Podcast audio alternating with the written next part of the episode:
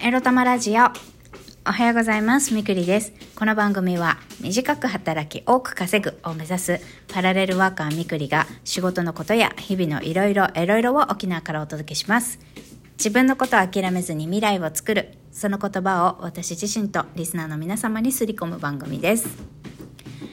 しょっぱなからうちのにゃんこが 猫砂をかく音が響いてしまいまして申し訳ございません。みくりです。えー日曜日にね、ホセとちょめってからというもの、えー昨日、今日、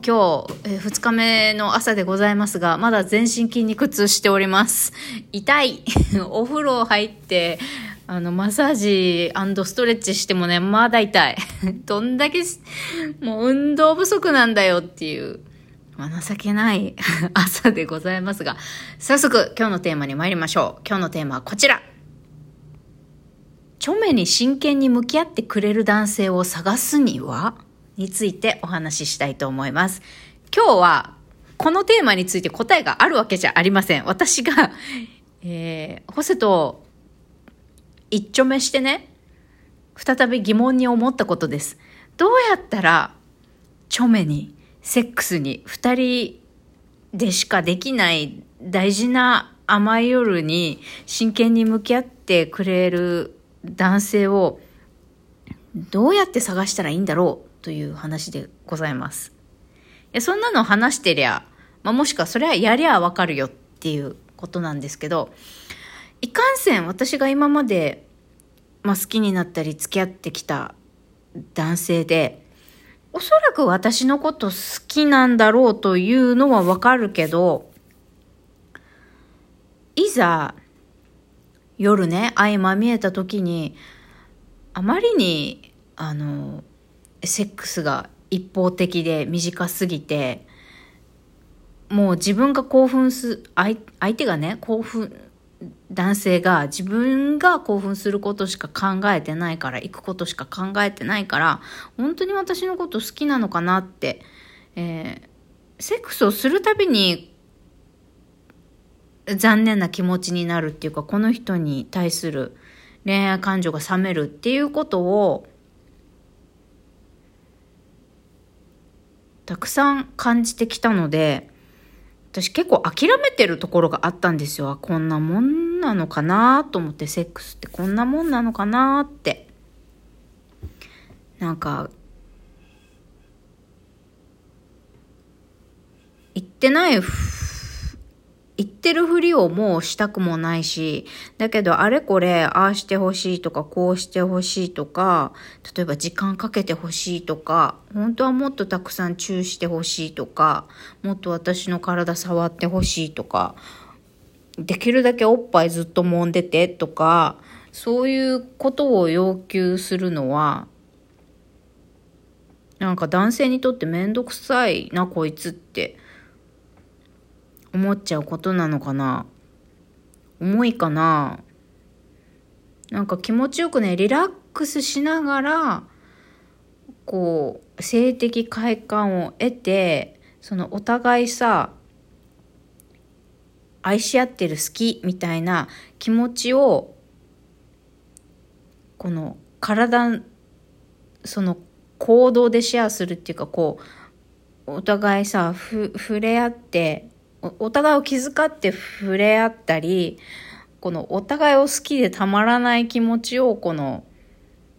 行為で表すことでリラックスしながらお互い愛し合っていることに幸せを感じ、その先にこう、セックスすることってリラックスもするし、かつこう、お互いの何て言うんですかね、エネルギー交換って言ったらまたスピ、スピな感じになってきちゃうんですけど、この気持ちを行為で表して交換することで、こう活力を得るものだと私は思っているんですね。まあ私の理想ですね。そう。まあ、気持ち、そう、快感を得るっていうことは私は今までできてないけど、なんか、こんなもんなのかなって冷めつつも、でも、その行為をしているときは、相手にキュンキュンしてて、あのキ、スできた時は嬉しいしなんかちょっとエッチな体の触られ方すると興奮するし嬉しいしなんだろう自分が性的対象と見られてていること自分が女だと見られていることが嬉しくてそれに興奮したりこうキュンキュンしたり幸せ感を感じることはあったけど自分が求めてるほど満足できたことはないみたいな。相手が先に行っちゃうからね。なんかでもやっぱり自分が置いてけぼりにされてるなっていう寂しさを抱えながら今までこう何名かの男性と付き合ってる人も付き合ってない人も独身男性も既婚男性も相ま見えてきましたけれども。そ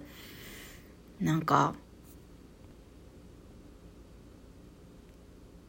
こういうセックスに対する価値観とか相性って、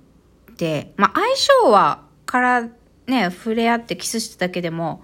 あの、なんか、あーって、こう、リラックスできるかどうかとかっていうのでわかるのかもしれないんですけど、セックスの相性っていうのは、あの、私のね、ね、私が通ってる美容室のスケペ先生曰く、セックスの相性っていうのは育むことができるから、その最初で決まるわけじゃない。って言ってたんですよ。だんだんだんだん、こう、お互い、まあもしくはどっちか一方が望んでいる方に、こう、リードしていけば、最初は相手も慣れなかったりとか、どうしていいかわからなかったりとか、するけど、まあそのプレイなり、趣向にね、慣れてきて、相手も積極的になったりとか、相手もだんだん感じやすくなってきたりとか、そういうことがあるから、回数重ねて行くことが大事だよ。回数重ねないと分かんないよっていうことを言ってたんですよ。うん。だから、なんだろう。結論から言うと、私は、この、まあ、おそらくホセは沖縄にあと数ヶ月しかいなくて、おそらく10月にはアメリカ帰ると思うんだけど、まあそれまでに行ける体になるっていうことを目標に、ホセとの時間を楽しめばいいかなって、まあまず一つ思ったことと、でもこの先、だからこの数ヶ月で行ける体に私がなれれば、まあ、この先誰と会おうとも遊びだろうが真剣交際だろうがセックスを楽しむことはできるようになるんだけど、だけどだけどその前にまあいける体になったとしてもですよ。やっぱり相手がしっかりそのねこうまあ好きな人なり性愛対象の人と、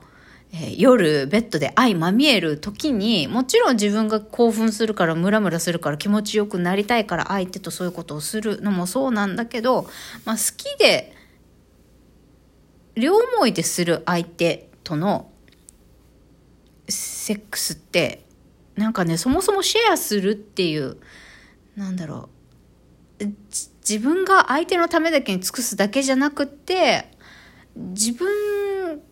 もこういうの嫌とかできればこんなのがいいっていうことをなるべく言ってお互いがこうお互いを理解し合いながら